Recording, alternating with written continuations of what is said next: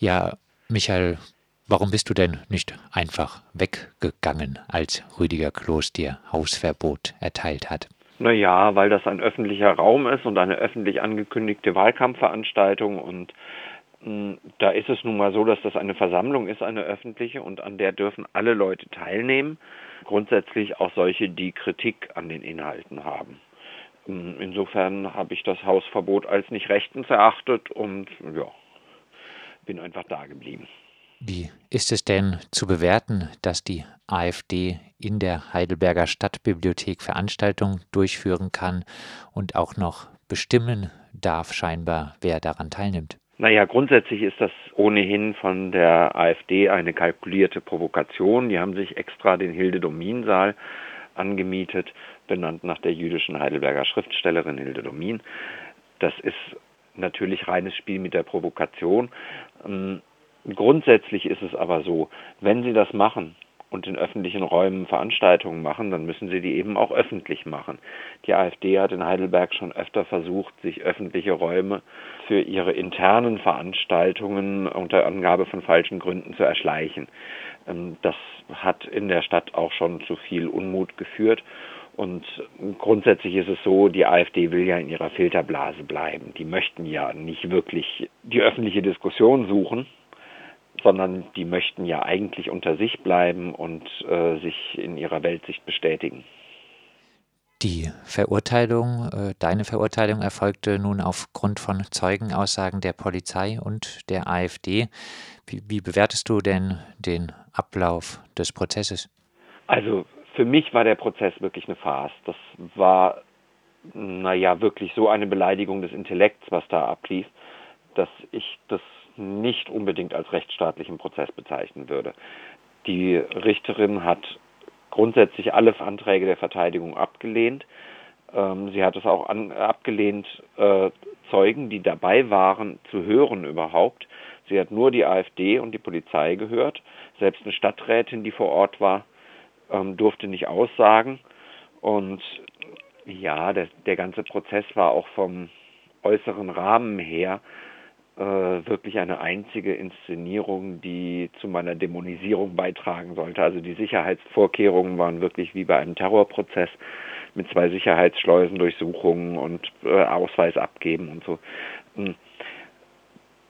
Da ging es nicht mehr wirklich äh, darum, irgendeinen Tatbestand irgendwie rauszufinden, sondern da ging es wirklich nur um eine Aburteilung. Anwesend war wohl auch beim Prozess ein Beobachter des Kultusministeriums. Befürchtest du jetzt, dass die AfD dafür sorgen kann, dass du erneut Probleme als Lehrer bekommst? Nun ja, das ist äh, dezidiert die Absicht der AfD, aber es ist auch offensichtlich so, dass das beim Kultusministerium auf offene Ohren trifft. Mhm. Das ist immerhin tatsächlich äh, ja bemerkenswert, dass man wegen so einer Lappalie, im Grunde geht es ja nur um unterschiedliche Rechtsauffassungen, da tatsächlich einen äh, Beobachter äh, meint hinschicken zu müssen wegen eventueller Disziplinarmaßnahmen. Das ist natürlich eine massive Drohung, gerade mit meiner Vorgeschichte. Jetzt wird gesagt, dass in der Stadtbibliothek etwa 20 GegnerInnen der AfD anwesend waren. Für eine Stadt wie Heidelberg wenig, oder? Naja, also ähm, das war eine halbe Stunde vor Beginn der Veranstaltung und eigentlich nicht, denn die Veranstalter waren unter sich mit den Vortragenden. Also das waren sechs AfDler da und 20 Leute, die die Veranstaltung besuchen wollten. Und die waren der AfD offensichtlich nicht wohlgesonnen. Deswegen haben sie das auch versucht, flugs in eine geschlossene Privatveranstaltung umzuwidmen. Deine Verurteilung wegen vermeintlichen Hausfriedensbruch bei dieser als Privatveranstaltung deklarierten AfD-Veranstaltung. Hat dieser Fall deiner Meinung nach eine größere Bedeutung? Naja, in mehrerlei Hinsicht schon. Für Heidelberg hatte er eine große Bedeutung, weil es hier wirklich um die Frage geht, wem gehört der öffentliche Raum und darf die AfD den öffentlichen Raum zu ihrer Privatdomäne umgestalten. Das ist die eine Sache. Ähm, die zweite Sache ist natürlich, dass bei mir auch Verurteilungen wegen Lappalien eine existenzielle Bedrohung sind. Das Berufsverbot steht immer noch, auch wenn das Kultusministerium damit äh, bös auf die Nase gefallen ist äh, vor zehn Jahren. immer noch im Raum. Und wie gesagt, das Kultusministerium winkt da auch deutlich mit dem Zaunpfahl. Wirst du gegen äh, das Urteil auch juristisch weiter vorgehen? Ja, natürlich.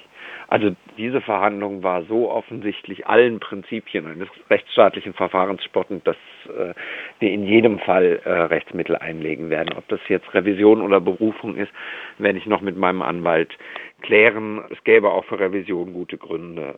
Tatsächlich ist die Richterin fünf Tage vorher ausgewechselt worden, ganz willkürlich was eigentlich auch überhaupt nicht geht bei einem bereits angesetzten Termin. Da hat man sich auf seinen gesetzlichen Richter äh, verlassen zu können und noch dergleichen seltsame Ungereimtheiten mehr. Heißt, äh, du machst dir durchaus äh, Hoffnung, dass das Urteil nicht Bestand haben wird? Bei dem Urteil geht es nicht so sehr um Rechtskraft, da geht es um Duftmarkensetzen. Und das, was da passiert ist, ist, dass das Kultusministerium gemeinsam mit Polizei und Staatsanwaltschaft äh, eine Duftmarke gesetzt hat, äh, die in Richtung Dämonisierung und Kriminalisierung geht. Ich gehe davon aus, eigentlich, dass das einer juristischen Überprüfung nicht standhält. Also die, der Tenor des, des Urteils war ja, tatsächlich hätte ich völlig recht, das sei eine öffentliche Veranstaltung, zu der jeder gehen dürfte, nur ich eben nicht, weil ich aus dem Artikel 8 des Grundgesetzes Versammlungsfreiheit herausfallen würde, eben wegen meiner ja, mir eigenen Eigenschaft als Rädelsführer. Äh, mit geradezu dämonischen Fähigkeiten. Also mir äh, es wurde im Gericht gesagt, ich könnte, äh, ohne dass ich aktiv werde, die Menschen um mich herum beeinflussen, gewalttätig zu werden. Und der allerlei grotesker Unfug. Also ähm, ich glaube nicht, dass das Urteil Bestand hat. Du würdest also sagen, du hast dort keine Gefahr für die Versammlungsfreiheit dargestellt. Nee, ganz sicherlich nicht. Ähm, ich finde, die AfD hat lautstarken Widerspruch verdient, wo immer sie auftritt. Äh, das würde ich auch jederzeit bestätigen, aber das ist auch das gute Recht von Menschen, die gegen die AfD protestieren wollen. Das sagt Michael Czaskosi von der antifaschistischen Initiative Heidelberg. Mit ihm haben wir über seine Verurteilung wegen vermeintlichen Hausfriedensbruch bei einer AfD-Veranstaltung in Heidelberg gesprochen.